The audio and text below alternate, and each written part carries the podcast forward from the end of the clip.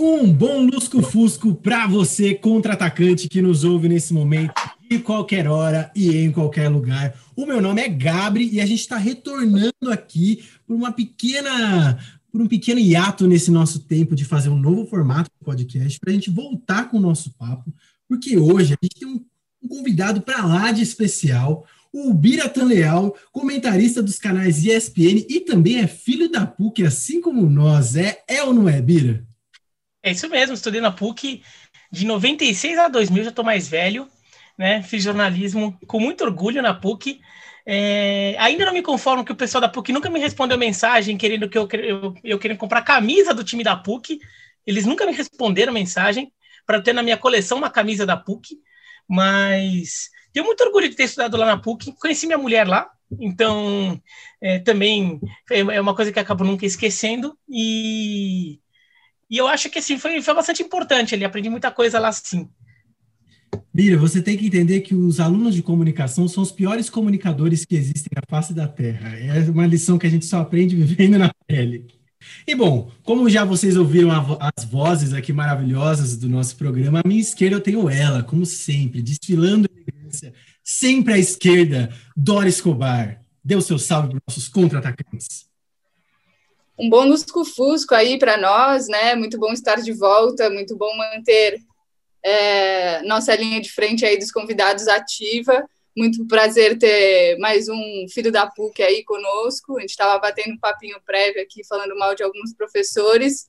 E é um prazer, assim, ver que dá para contar com essas pessoas aí hoje em dia. A galera que, que sai da PUC continua sendo super solícito aí com as nossas demandas estudantis. Então, valeu, Bira. É, pelo... Quando é da PUC, né? Quando é da Casper, a gente pensa duas vezes, né? Porque pode pegar mal. É, brincadeira. Exato, brincadeira. poder contar com esse privilégio aí de vez em quando, não é sempre que a gente pode usufruir, né, dos benefícios da PUC, que são tantos. e à esquerda da Maria nós temos quem? Uma figura ilustre nesse programa Raridade, passa mais raro que o cometa Halley. Shai Suaide, por favor, que está liderando um, um, acontecimento histórico do basquete na ESPN, que está na linha de frente aí, que virou youtuber. Hoje em dia ninguém escapa de ser youtuber, né, Shai? Dê o seu salve para os nossos contra-atacantes. Até eu cair nessa. Bom, gente, saudações. Fazia tempo que eu não aparecia por aqui mesmo. Fazia muito tempo que eu não via Adoro o Gabri. E, bom, acho que não tinha um episódio mais legal para voltar do que esse, uma companhia incrível dos dois e do nosso convidado de hoje, que, como a gente já falou, tem tudo a ver com contra-ataque. É um cara que conhece mídia alternativa há muito mais tempo que a gente, é um cara que conhece a PUC há muito mais tempo que a gente, então acho que vai ser um papo bem divertido, que vai ter muita troca de ideia boa. Enfim, estou muito feliz, muito animado. É, os sinais da NBA acabaram agora, então acho que vamos ver o que acontece com essa parada de youtuber, né, Gabi?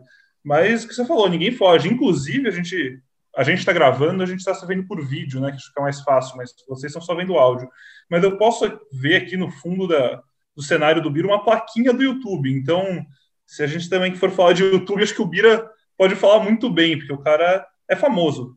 Ô, Bira, antes da gente começar, eu vou dar um salve aqui para os nossos contra-atacantes e dizer o seguinte: nós estamos aí nessa campanha difícil e complicada do nosso Apoia-se, porque ano que vem boa parte de nós estaremos formados. Então o bagulho é o seguinte: nós estamos querendo caminhar com as nossas próprias pernas, nós estamos montando um Apoia-se aí muito bacana, apoia-se.com.br barra o contra-ataque. Se vocês entrarem nas nossas redes sociais, vocês vão achar o link em algum lugar. Então fica aí um pedido para singir a contribuição dos nossos contra-atacantes. Quem puder e quem quiser contribuir, quem não puder, só de compartilhar a gente e fazendo nosso se espalhar por aí já está fazendo muito, já está ajudando pra caralho. E para a gente começar o nosso papo com o Bira hoje, ainda tá uma palma aqui festiva. Bira, o negócio é o seguinte, eu ia fazer uma pauta, mas eu vou mudar, porque você chegou na, como diria o meu pai, né? Eu morava aqui quando só tinha mato. O que, que era a alternativa do mato quando você começou nessa longa caminhada aí? quando eu estava na faculdade, esse negócio, a internet estava começando. Eu, eu não tinha, eu só passei a ter e-mail depois da faculdade. Durante a faculdade eu não tinha e-mail. Então toda a comunicação assim, ainda era telefone e tudo, já existia e-mail, mas pouca gente tinha. Era uma coisa que você tinha que ter um computador meio caro para a época, né, esse tipo de coisa. Então eu passei só a ter internet em casa acho que no final da faculdade, ou não, ou, ou se bobear só depois que eu saí da faculdade mesmo. Então, ainda a, a, mídia era basicamente a mídia alternativa era o fanzine, né? Então era chegar e você tinha, tinha que ter alguém no grupo que manjava um pouquinho de mexer com o computador, que tinha um pouquinho mais de dinheiro para ter um computador melhor, para de repente fazer um fanzine é, publicado aí naqueles xerox lá do centro, lá tirar umas, uh, um monte de cópia ali para ficar distribuindo. Isso que era a mídia alternativa da época, né? E assim, até teve algumas revistas daquela época que tinham surgido como fanzine né? Sobretudo revistas de nicho. Por exemplo, revistas de rock, revistas de música, muitas tinham surgido como fanzine, que acabaram pegando ali no meio e depois acabaram virando uma revista profissional. Né? Então, no começo, mídia alternativa é isso. Então, hoje, nossa, eu, um, bom, podcast que você pode fazer, um canal no YouTube que você pode fazer, só precisa ter isso aqui, né? Só precisa ter um celular e você consegue ter um canal de, de, de YouTube que, assim, daí você precisa ter qualidade, sorte, sei lá, cair no gosto da galera para crescer, mas ao, no mínimo mostrar o seu trabalho você consegue. Né? Na minha época era tão difícil, você basicamente precisava de muita determinação, algum dinheiro, ou então conseguir cavar um espaço num veículo profissional que já estivesse estabelecido. Era bem mais difícil. E assim, e eu devo muito a isso, porque no final das contas eu entrei no esporte tudo, e tudo que acabou acontecendo comigo foi por causa de mídia alternativa. Né? É, se você pegar tudo onde eu trabalhei, assim, minha, minha carreira basicamente foi em veículo alternativo barra veículo independente. Só agora na ESPN, que é um veículo maior, né? Mas boa parte não foi. E, e eu só entrei nesse caminho, inclusive no esporte, por causa de, dessas, desses espaços que foram criados com, com as novidades tecnológicas que surgiram. É, queria te fazer uma pergunta justamente sobre essa trajetória da mídia alternativa para a mídia mais tradicional, né? Como está agora na ESPN. Você que tem passagem aí pelo Desimpedidos, pelo Trivela, quais que são meio que as diferenças que você sente na produção de conteúdo nesses lugares? Assim, existem temas que você escolhe falar mais em um ou mais em outro? Restrições que, que você sente que, que tem para algum desses lugares, assim? Tem algum lugar que você se abre mais ou menos? Como é que é isso para você? Ah, é assim, é, acho que uma coisa meio automática, mesmo que não te mandem fazer isso, eu acho que o, o, o seu próprio bom senso já diz. Né? Por exemplo, no, no Desimpedidos, eu nunca fui funcionário do Desimpedidos, tá? Eu só fui um fui não, ainda sou, porque vez ou outra ainda eles me chamam para alguma coisa, participo de alguma coisa lá. Mas lá eu sei que assim, é um clima mais de brincadeira, é um veículo que tem uma entrada muito grande entre adolescentes ou, ou gente que está na faculdade recém-formados, um pessoal que está num ambiente mais de brincadeira, de zoeira. Então, assim, você se solta um pouco mais nesses aspectos. Eu sei que eu não posso é, me comportar desse jeito falando na, num programa da ESPN. Mas por quê? Assim, é um bom senso mesmo. Nunca ninguém me falou isso. Mas é um bom senso. Assim, não, não, não rola tanta é, alguma eventual tiração de sarro, entendeu? Você sabe que até uma brincadeira ou outra até rola, mas você sabe que tem um limite ali. Né? O, o, público do Desimpedidos, por exemplo, ele, ele não, não quer ver só o conteúdo dos Desimpedidos, ele quer ver os personagens, ele, ele, ele lida com os personagens ali, com as pessoas ali, como se fossem amigas. Então tem programa do Desimpedidos que às vezes tem um monte de blá blá blá que não é, vai tecnicamente um conteúdo de futebol, mas são os caras ali conversando e fazendo as zoeiras entre eles. Mas o pessoal fica ligado vendo, por quê? Porque fala, pô, esse é porque o Fred, o, o Bira, o Bira não eu, o, eu sou o livro, né? Tem o Bira, o Bira Quixadá lá, o Bira, o Bolívia, a Ale, o Chico, ele, a, o público vê como se fossem amigos deles. Né? Então ele quer ver os amigos brincando. Na ESPN, se a gente fica no bate-bola só brincando e esquece de falar de jogo, o público vai lá e muda de canal, porque o público tem uma outra expectativa. Né? Então, você tem um bom senso. Que, olha, eu vou também assim, é, é, é capaz de em algum momento se, é, eu ter, de repente, perdido o filtro, de repente, é, sei lá, em algum momento me perdi. Pode ter acontecido, tá? Assim, sempre acontece, você sempre está sujeito a isso. Mas você tenta se policiar pelo seu bom senso de não fazer certas coisas. A Trivela, por exemplo, é um veículo que tem uma pegada mais diferente. Vai falar mais de futebol internacional, mas tem uma pegada um pouco mais engajada, né, mais combativa, né, mais provocativa, né? E provocativa não na provocação da zoeira, né? Não é da zoeira de futebol, né? De ah, o Vasco perdeu do Corinthians, ah, toma Vasco. Não, não é essa provocação, né? Aquela provocação de, de mais política mesmo, do Robinho. Né? É, a contratação do Robinho, provocar ali, provocar as pessoas a pensarem naquilo. A Trivela tem essa mais, mais essa pegada. Então eu sei que na Trivela eu posso me expressar daquele, é, mais daquele jeito. Se eu falar daquele jeito no, no Desimpedidos, eu sei que não vai ser o que o público está esperando, o público vai acabar rejeitando, ou talvez nem entenda o que eu estou falando. E não por, por, por não estou falando que o público não tem capacidade de entender, mas é porque, como você não está esperando, né? É, você de repente às vezes não está não, não tá preparado para receber aquela informação daquela forma, né? Então você tem que você tem que ter um, um, um, jeito de você se adaptar ao seu público, mas assim dentro do seu bom senso e sem deixar de ser quem você é. Eu tento não deixar de ser quem eu sou, assim. É, falar o que eu penso, falar o que eu acho, tento não virar um personagem, né? E, e daí você, assim, ajuda que. Acho que o mais difícil foi quando eu comecei a aparecer mais no Desimpedidos, porque era um público que eu realmente não conhecia. O público da Trivela e o público da ESPN, eu, eu fui conhecendo aos você vai conhecendo aos poucos e vai se adaptando. O público dos Impedidos era um público completamente novo para mim, e ali foi mais difícil. Ainda é um pouco, bem na verdade, alguns, como eu sou um cara muito tímido, por exemplo, e, e o pessoal lá direto tudo despachadão, assim, às vezes eu ainda fico meio sem graça com algumas coisas. E, e, e depois fica, puxa, aquela hora eu devia ter falado aquilo, aquelas coisas. Mas vai muito disso, vai muito do seu próprio bom senso de ter noção disso. Mas ninguém é, nunca é, falou assim, tipo. É, o máximo que já me falaram assim, tipo, ah, no desempenho, falou, oh, mas fica mais solto, fica mais solto, mais isso, assim, sabe? Mas nunca falou, fale isso, faça essa brincadeira, sabe? Xingue o Bolívia aqui, no pé, zoe a cara do Fred ali, nunca ninguém me falou isso.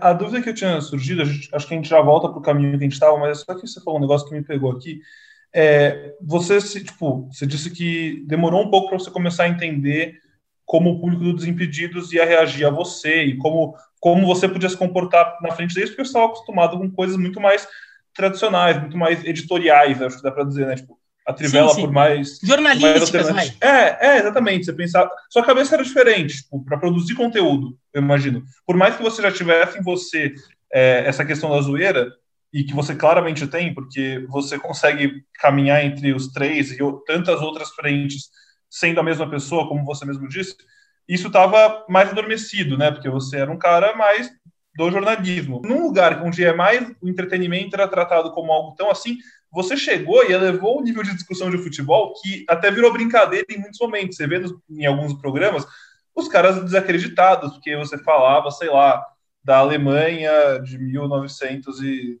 70 e tantos, com propriedades, assim. Eu queria saber como é que você foi se sentindo, tipo, livre para falar isso e tranquilo em relação a você é o cara, tipo, jornalista, mas também você é o cara que eu consigo me soltar para pertencer a esse grupo mais no entretenimento, mais na brincadeira.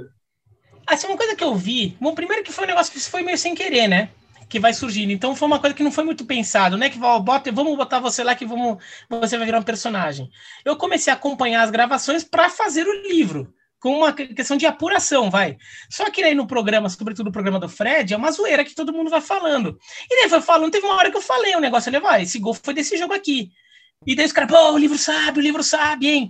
E daí começou a virar uma brincadeira. Daí eu fui ver nos comentários daquele vídeo e a galera achou legal pô, quem é esse cara, o louco, tudo, né? Acho que as pessoas acabaram gostando, tudo. É, porque talvez elas veem muito o Desimpedidos, a turma que tinha Desimpedidos, como, como se fosse mais ou menos uma. Elas se identificavam como se, com, com pessoas da realidade delas, vai pensando sobre tudo. Que o Desimpedidos tem um público ali para 25 anos, tudo, mas o público que é mais ativo nas redes sociais e, no, e nos comentários é um público mais novo, né? Um público lá de ensino médio e faculdade, né? E esse público, acho que ele começou a, a, criar associações entre, as pessoas, entre os personagens com, o, com as pessoas que eles conheciam. Então, Fred era o cara mais popular da classe. Cara mais escolado, vai nas baladas, fica com, a, com, com as garotas mais bonitas e sei lá o quê. O Bolívia, o metaleiro, o roqueirão da classe ali, ali que, que fica zoando com todo mundo, mas no final mais aperta o botão do foda-se também, só fica na dele, tá na zoeira, e ninguém zoa com ele, mas ele vai lá dar uma zoada e depois fica lá no canto dele só olhando a galera ficar se matando ali, né? É, a Ale é como se fosse aquela a garota bonita, mas que gosta de jogar bola com você. Então, assim, ela não é só uma garota bonita, ela é legal pra caramba. E daí o pessoal começou a ver, pô, é uma garota, uma garota bonita, mas ela é descolada, gosta de bola, boleira, tudo. Então as pessoas começaram a, a, a ver. E acho que eu acabei entrando como se fosse num, num, nicho ali que não tinha ainda, que era o, o, o nerd aquele nerd sabe tudo, mas que entra na brincadeira também, que não é um cara chato. Tipo, ele às vezes não pega um pouco as brincadeiras, né? Ele, o pessoal zoa com ele, às vezes ele não percebe, ele não saca muitas brincadeiras, mas ele é gente boa, ele ajuda a galera, ele é amigo da galera também. E no final das contas, se você precisar de alguém para fazer o seu trabalho sozinho, o trabalho em grupo sozinho, é ele que vai fazer. Né? Eu acho que eu acabei, eu acabei entrando um pouco nesse nicho ali na cabeça do público, entendeu? Então acho que isso ajudou. Onde é que os contra-atacantes vão ver outra análise sociológica de desimpedidos como essa que foi feita aqui? Eu achei sensacional. A bola passou por cima do zagueiro ali. Contra que time isso aí? Eslovênia. Eslovênia. O livro, livro. O livro. É um ciclolivro de Livader no futebol. Livrader, você é comentarista de beisebol na ESPN, né? Isso, também de futebol. Aqueles jogos que ninguém vê. Tipo qual? Mexicano, MLS, Major League Soccer, assim, às vezes apareço lá falando. Mas eu comentei muito campeonato japonês lá, acho que foi uma questão étnica, né? Daí era, daí era sofrível, porque não só o jogo não era grande coisa, tinha que acordar às 5 da manhã. Puta que Pra fazer o jogo ao vivo às 7. E vocês tinham os dados do Ibope, assim? Ah, eles tinham, eu não chegava pra mim, não. O, os personagens do Desimpedidos pegam quando ele tem muito isso. Agora, por exemplo, do, dos novos que surgiram ali, né?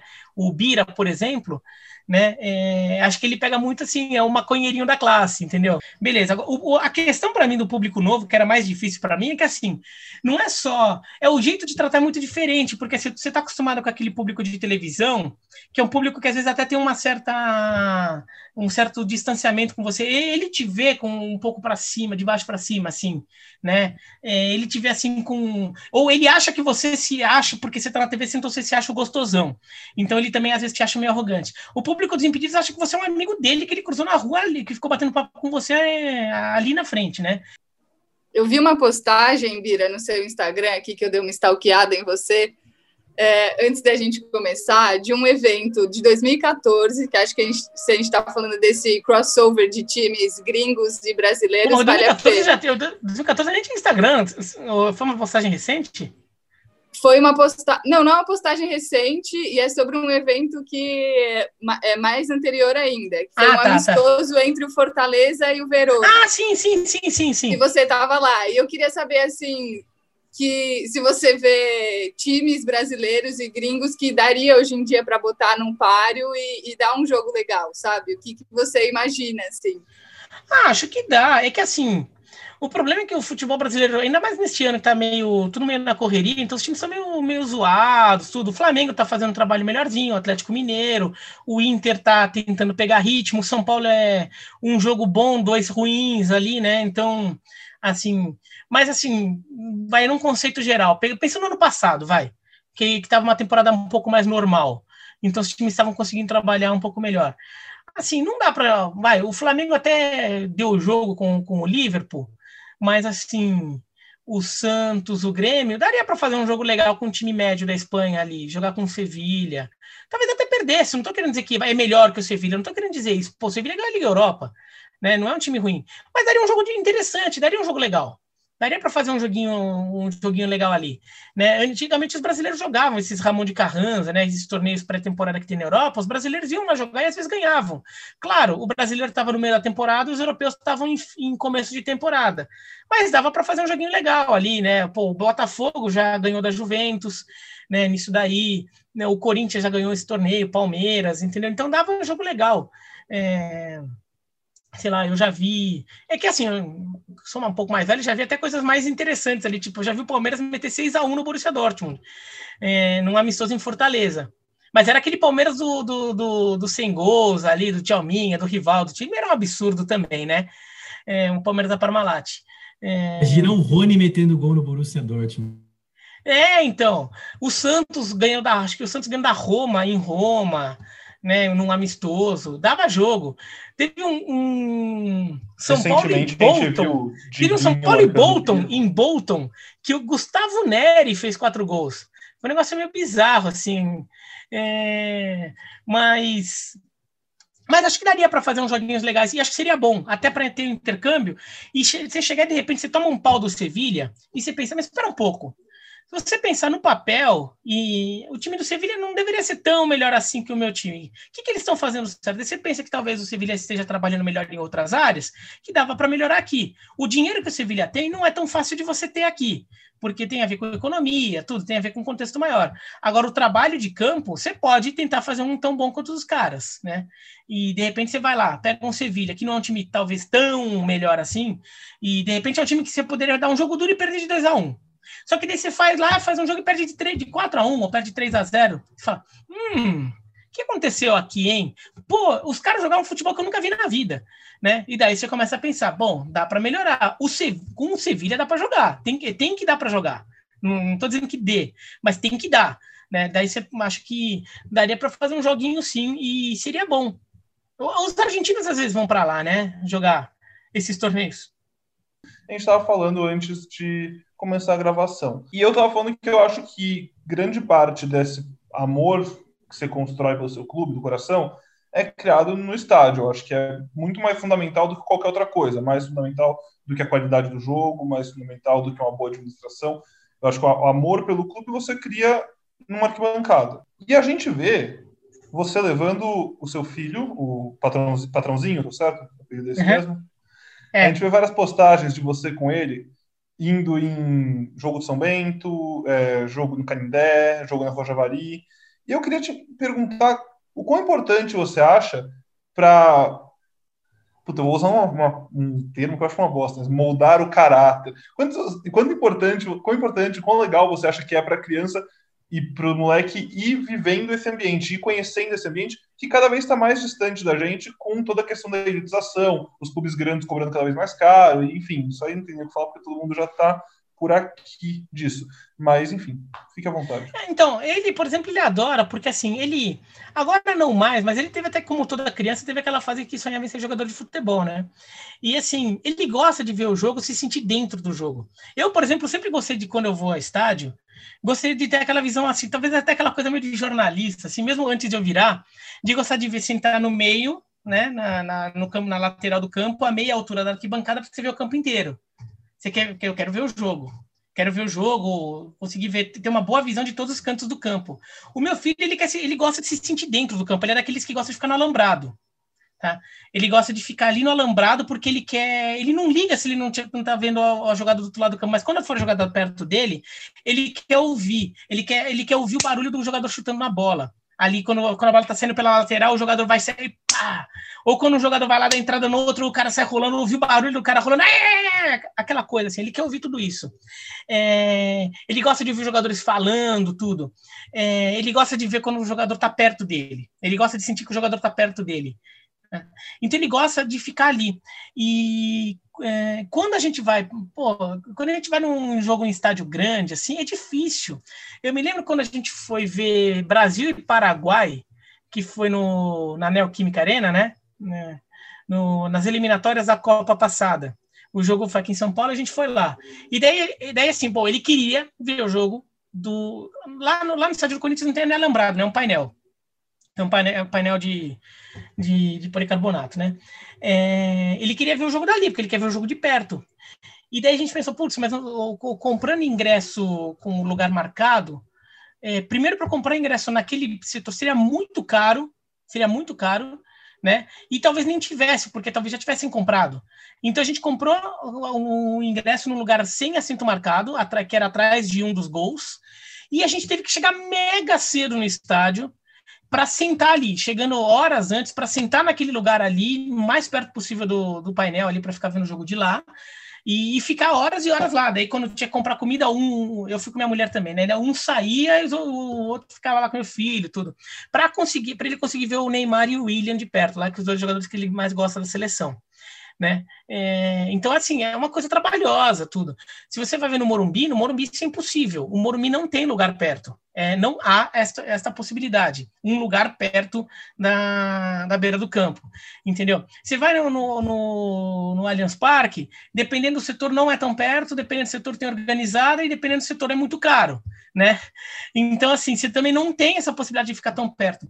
Então, quando a gente vai na Javari, quando a gente vai no Canindé, ele fica ali, e ele adora, porque ele sobe, no, ele sobe na alambrada, ele gosta de pendurar na alambrada e ficar vendo o jogo, entendeu? Ele gosta de ficar ali, porque ele se sente dentro do jogo, e isso é uma experiência que um estádio pequeno te dá, né? E... Então, acho que, que é importante valorizar isso. Então, quando você vai levar, por exemplo, você quer levar a criança para gostar de ver um jogo no estádio, não é só pelo, nossa, que super jogo, que legal. Claro, isso é legal também. Mas, de repente, fazer a pessoa ter uma, uma, uma forma diferente de ver o jogo ver o jogo lá de perto da arquibancada, prestar atenção ali no, no barulho da entrada, no barulho do impacto ali, no barulho do chute a gol, entendeu? O apito. A gente, a gente fala muito da experiência, né? O jogo de futebol como uma experiência. A gente sempre tem aquele gatilho de lembrar quando a galera fala, não, porque na Europa o jogo de futebol é uma experiência. Você chega antes, come no restaurante do clube, faz o tour pelo vestiário, vê o jogo, depois passa na loja. Mas, porra, também é uma experiência do caralho ir na Rua Javari e, tipo, ficar no alambrado e pegar metrô e comer o canole, ou enfim, Sim. seja lá o estágio que for. São, é, é, é para outro jeito, mas gente, é uma experiência que eu acho que a gente também tem que valorizar. A gente sonha muito, a gente vê essa ideia entrando na cabeça da galera, transmitindo, tipo, o sonho desse jogo de futebol como uma experiência nesse padrão europeu dos clubes multimilionários gigantes. Mas, porra, a gente tem cada experiência incrível para viver transformar o jogo de futebol numa experiência com muito menos dinheiro é, a um, uma linha de metrô de distância que a gente pode fazer, que é muito legal a gente passar por isso também. Sim, sim. E daí, é, e daí, então, eu gosto de levar meu filho lá. Então, primeiro que ele gosta de ver jogos assim. Ele até gosta mais, claro que assim, se, se eu puder oferecer para ver um grande jogo ali, ele vai achar legal. Mas ele gosta, assim, sobre a experiência de ver um jogo, ele gosta mais do que um estádio pequeno oferece do que um estádio grande. Porque ele gosta de ver um jogo de um jeito que só o estádio pequeno oferece para ele, em que ele se sinta dentro do campo. Tá? Agora, sobre essa coisa de mudar caráter, tudo, mas também tem uma coisa educativa para ele, porque eu gosto de mostrar para ele que o futebol, assim, é. É para tudo, na verdade, eu gosto de mostrar isso para ele, tá? Mas assim, sobre vida, sociedade, entendeu? Se a gente tá andando na rua, vê um garoto pedir, pedir dinheiro pra gente, é, quase sempre eu dou um dinheirinho, se eu tenho trocado, eu dou um dinheirinho para ele, pergunto se o garoto tá bem, se tá estudando tudo, e depois eu falo, ó, oh, meu filho, garoto aqui, pô, coitado, né? A gente tem que ajudar um pouco também, né? Porque, pô, aqui no Brasil é difícil, ele não consegue estudar direito, vai chegar no Natal, ele talvez não ganhe o presente de Natal dele. Para o meu filho entender um pouco, ele é novo, né? Então, assim, é fácil você ficar numa bolha. E transportando isso para o universo do futebol, para ele entender que o futebol também não é só aquele super jogo que tá passando na televisão, com a imagem bonitona em HD, né? Que tem um monte de time pequeno que está querendo ter sua chance, time que não tem dinheiro, com jogadores que não são tão bons assim, mas eles querem, eles têm direito de tentar crescer na vida. E de repente alguns deles vão crescer, vão acabar mostrando que mereciam ter, é, ter, uma, ter um espaço e vão acabar melhorando. Então fica ensinando para ele isso, ensinar e até ensinar um pouco, até um pouco o conceito de história, de como a história evolui, como as coisas mudam de um tempo para outro, porque é muito fácil a gente achar que o mundo é do jeito que ele era no momento que a gente começou a entendê-lo, o mundo, né? É, então, explicar para ele, por exemplo, que a portuguesa já foi um time forte. A portuguesa foi vice-campeã brasileira, ficou a cinco minutos de ser campeã brasileira. A portuguesa, né? Ensinar para ele que o Juventus jogava a Série A do Paulista e ganhava direto do Corinthians, né? Ensinar para ele, outro dia, ontem eu estava conversando com ele, estava tendo Barcelona e Ferencváros, né, na, na Champions League, foi anteontem. Né? E eu, ele tá falando, ah, o Ferencváros é bom, assim, ah, não, hoje não, mas o futebol húngaro já foi como? Foi a Hungria, já foi o melhor time do mundo. O melhor time do mundo já foi um clube húngaro, o Honved já foi o melhor clube do mundo. Todo mundo queria ganhar do Honved. Aí daí, nossa, o que, que aconteceu com a Hungria? Ele fala, ah, eles fizeram as coisas errado, né? Isso foi muito no passado, quando o papai era nem tinha nascido ainda. Mas pra, até para ele entender como o tempo faz as coisas mudarem, né? Isso vale para tudo, né? Então vale para nossas, para minha vida que eu não tinha internet no começo passei a ter, porque a imagem de TV, quando você pega a imagem de TV antiga, é pior do que a imagem de TV de hoje, né? Para entender que as coisas evoluem, e no futebol também, né? Então, assim, o time que hoje é ruim, na verdade, ele já foi muito grande. E às vezes algum time que hoje parece supra-sumo ali, ele era um nada até outro dia, né? Então, para entender esse conceito de história de como as coisas mudam. Então, eu falo muito isso para ele, assim, para ensinar. E eu, assim, um dos maiores motivos de orgulho foi quando ele estava conversando, ele falou que estava conversando com o vizinho aqui de baixo, isso foi antes da pandemia até, conversando com o vizinho aqui de baixo do prédio, que é corintiano, e daí ele falou que é no jogo da portuguesa, daí o menino nem conhecia a portuguesa, falou, nossa, portuguesa, que divisão que é, time pequenininho. Ele começou a dar bronca no, no, no, amigo, falando como a portuguesa era importante, como a portuguesa já revelou jogador importante no futebol brasileiro, como a portuguesa deu muito azar, porque a portuguesa teve vários momentos em que ela podia ser o quarto grande de São Paulo, ou um quinto grande de São Paulo para valer, mas ela tinha desperdiçado oportunidades, porque, sei lá, o time dos anos 50, que era o melhor time do, talvez o melhor time do Brasil, acabou não conquistando tantos títulos, logo depois o, o Pelé apareceu no Santos, daí o Santos roubou um protagonismo que estava tudo encaminhado para ser da portuguesa, lá do, do, do de Santos e do Julinho, como a portuguesa tinha feito besteira porque ela ia ficar cheia da grana, mas vendeu o Rodrigo Fabre para o Real Madrid, em vez de vender para Lazio, para Lazio o negócio valia mais a pena, porque ia ter um patrocínio envolvido, tudo que ia ter um investidor tipo Parmalat na portuguesa, como a portuguesa ficou cinco minutos de ser campeã brasileira, é, como a portuguesa foi roubada, aquelas coisas todas lá, né? Eu contei para ele e começou a dar bronca e começou a dar sermão no, no amigo dele. Falei, pô, ensinei alguma coisa, entendeu? Aí, Chaizão, moldou o seu caráter, que você tanto queria. Não, animal, animal. Eu fico imaginando ver essa cena, tipo, sonho. Bira, eu queria pedir só para você fechar, assim, a gente falou muito dessa questão das novas crianças, o que vai acontecer com o futebol, nessa pindaíba que a gente tá. É, somos apenas torcedores, meros torcedores, meros jornalistas, mas o que, que a gente pode fazer de concreto e real para tentar reavivar o futebol brasileiro, para tentar aproximar a gente mais do campo. E não falando em termos do Morumbi, que são distâncias físicas, né? Mas aproximar mesmo, assim, porque eu sinto que os clubes brasileiros roubam tudo de ruim que tem na Europa. Essa coisa da arenização, do ingresso caro, de tentar proporcionar uma experiência, quando na verdade a experiência que a gente quer aqui é muito mais simples e eles estão privando a gente desse dia a dia, né? O que, que dá para se fazer de concreto e real? Acho que os clubes todos, qualquer tamanho deles, desde o do Flamengo, que é o mais popular e mais rico, até o menos popular e mais pobre do Brasil, eles deviam lembrar que assim eles têm um papel, é, eles representam uma comunidade, né? Eles representam uma comunidade que assim eles representam um bairro, uma cidade, é, um estado ou, ou, ou até o grupo de seus torcedores, né? O que a, a cultura, a história, a vida daquele, daquele, grupo de pessoas. Então eles têm que pensar que eles têm uma capacidade de conectar com aquelas pessoas é, única. Então acho que eles tinham que lembrar um pouco desse papel comunitário que eles têm. Isso é, e isso não, não é só fazer serviço social, que óbvio que os clubes brasileiros deveriam fazer muito mais do que fazem, tá? Né? Você vê lá na Europa, no, no, no esporte americano, quase todo clube, ele, ele, é, quase todo grande clube, pelo menos, ele é ligado a uma, ele tem uma fundação própria que é fe... que, que parte dos recursos do clube é voltado para ações sociais dentro da comunidade, sei lá o quê. Aqui no Brasil é, isso acontece muito pouco, né? No máximo as às vezes próprias, as próprias ligas, as né? torcidas, né? É, e as ligas, e as ligas têm seus projetos sociais. E sem contar que as próprias ligas têm seus projetos sociais.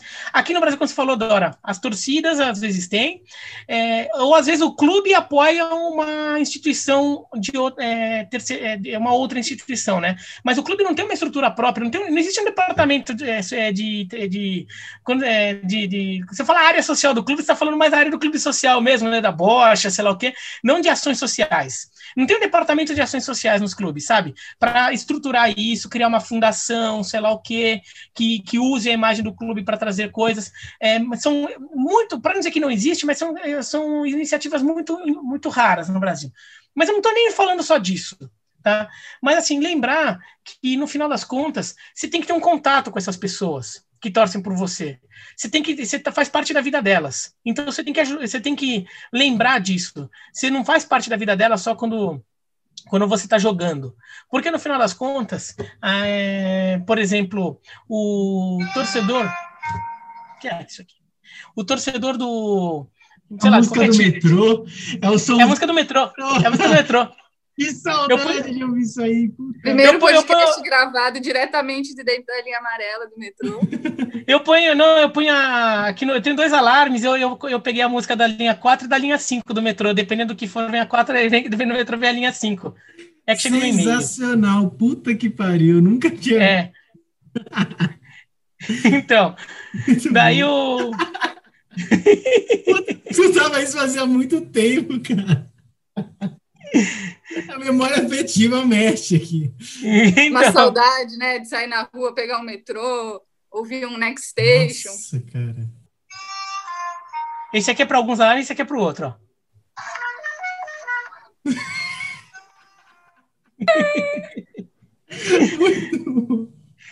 Então, daí o. As pessoas têm que lembrar que isso faz parte da vida delas, entendeu? É, Isso aqui vai, por exemplo, é besteira, tá? Mas assim, essa brincadeirinha aqui, só para aproveitar não parecer gratuito que o som do metrô tocou. Eu gosto de metrô, eu gosto de transporte público, eu gosto de urbanismo, então por isso eu quis pegar, fazer uma musiquinha ali, pegar, em vez de pegar aquelas musiquinhas lá do, do fabricante, eu quis pegar um som que, que, que com o qual eu me identifico, entendeu? Eu peguei o som da linha 4 e da linha 5 do metrô, né? Que de alguma forma, assim, então mostra assim, pô, o metrô faz parte da minha vida, o metrô é uma coisa que eu gosto. O metrô inaugurou não faz muito tempo aqui perto da minha casa, a linha Lilás, pô, mudou minha vida, entendeu? Então, assim, pô, é, assim, é uma coisa que o me- o metrô mexeu comigo.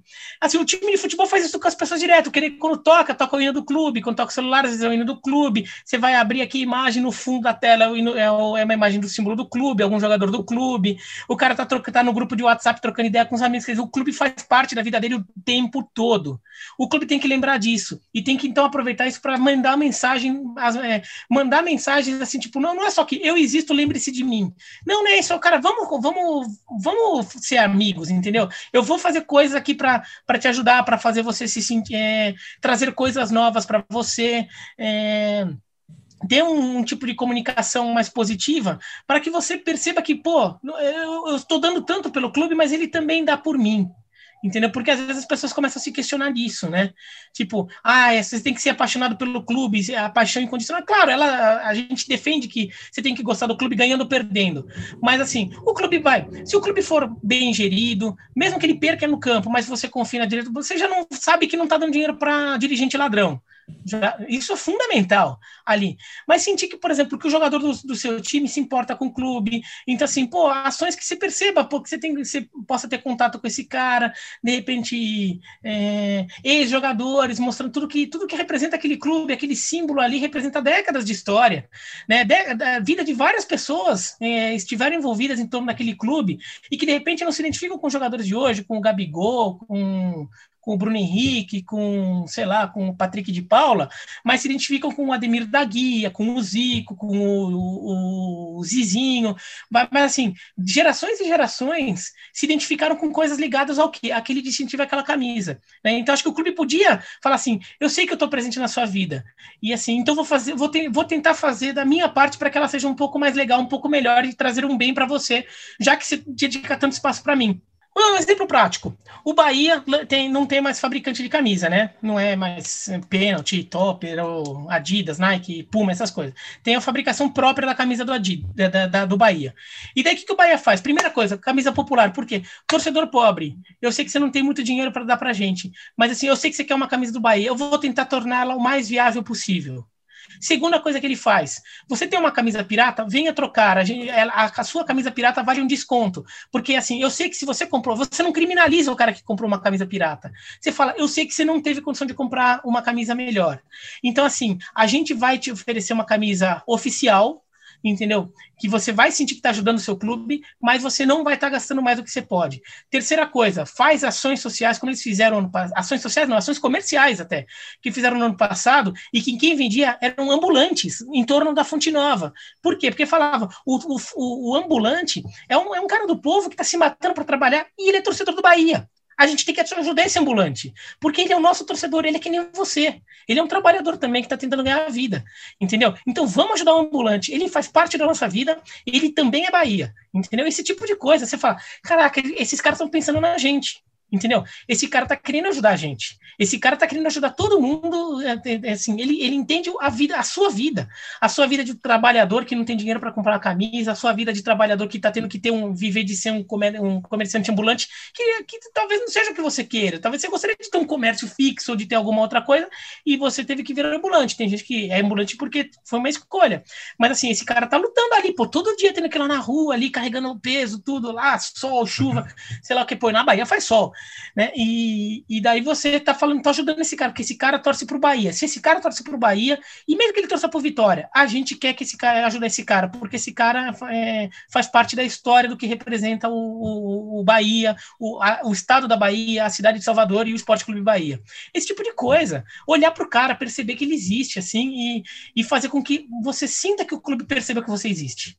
Né? Isso muda muito, porque isso só um clube local pode fazer é muito assustador que isso seja o ponto fora da curva, né? Que a gente, tipo, cite o Bahia como o exemplo por coisas que eles fazem há não tanto tempo e que, cara, são simples, tipo, a gente, se a gente parar aqui e ficar uma hora só falando de ideias dessa, a gente sai com uma lista que dá para todo clube do Brasil fazer um milhão de ações incríveis e fidelizar seu público e ganhar mais dinheiro do que ganha ainda. Tipo, eles não entendem nem isso ainda, que é, o benefício para eles não é nem só o amor, é tipo, mais dinheiro que é o que eles se preocupam na maioria das vezes. Uma merda, você vai comprar uma camisa do Palmeiras, a desse ano é R$ 249,90, a do ano passado é R$ 229,90. A do outro ano é R$ 189,90. Não, não tem variação de preço, os caras não mudam absolutamente nada, você tá sempre fudido, não tem coisa popular. Uma camisa popular que é só de pano mesmo, né, com o símbolo do Palmeiras, é 80, 90 reais. Que é o preço da camisa popular do Bahia, por exemplo, sem, sem comprar. É. é uma merda. É uma merda, mas é o futebol que a gente gosta, é o futebol que a gente acompanha e também não vamos só meter o pau, vamos terminar com o astral para cima para não jogar o contra-atacante lá para baixo. Mira, muito obrigado, viu, pelo papo, foi da hora para caralho, por ter cedido um tempo para a gente. E, enfim, por ser esse personagem de livro, de nerd, de o que você quiser ser, que transita em tantas áreas, fala com tanta gente, comunica tão bem o futebol. Não, beleza. É... Eu que agradeço aí pelo convite e estamos aí e dali PUC. Eu tinha a carteira da PUC, mas eu usei tanto que ela ficou zoada. Eu tenho um, um chaveiro também. Só que eu sempre esqueço de botar o chaveiro. É que ele é meio pesado, por isso que eu parei de usar esse chaveiro da PUC. Eu tenho um terço da PUC, que eu rezo muito com ele. Eu me adoro, funciona super bem. Inclusive, vamos rezar o Pai Nosso aqui para a nossa querida Fundasp, que nos deposita um dinheirinho santo todo mês para que a gente possa continuar o podcast, não é mesmo? E agradecer aqui o Chaizão. Deus abençoe a nossa mesa. Amém. Galera, falou. É, não sei quando eu vejo vocês de novo, porque, como o Gabriel disse, é raro. Mas eu espero estar tá aqui. Espero estar tá aqui logo, logo. É, por trás das câmeras e dos microfones, eu participo um pouquinho mais, nem que seja só para mandar meme ou áudio de algum carioca empolgado com seu time no grupo. Mas estamos sempre por aí. E muito obrigado pela audiência. Muito obrigado ao Bira por ter aceitado o convite, por ter vindo e feito esse papo incrível. E siga o Contra-Ataque em todas as suas redes sociais. É, se inscreve no canal do Spotify, ativa o sininho. Acho que não tem sininho no Spotify. Mas fique à vontade, o Contra-Ataque é de todos vocês. Foi ótimo o merchan, eu adorei. Dorinha, embala nesse merchan aí. Não, é isso aí. Reitero tudo que o Chaizão disse. Espero que ele também compareça mais vezes aí. Sempre uma presença muito gostosa de, de ter junto, poder trocar essa ideia. Bira, Gabri. Obrigado pelo tempo de vocês e até já. É isso aí. Valeu, Birá. Falou. É isso, galera. Um beijo, dirijam com cuidado e tchau, tchau.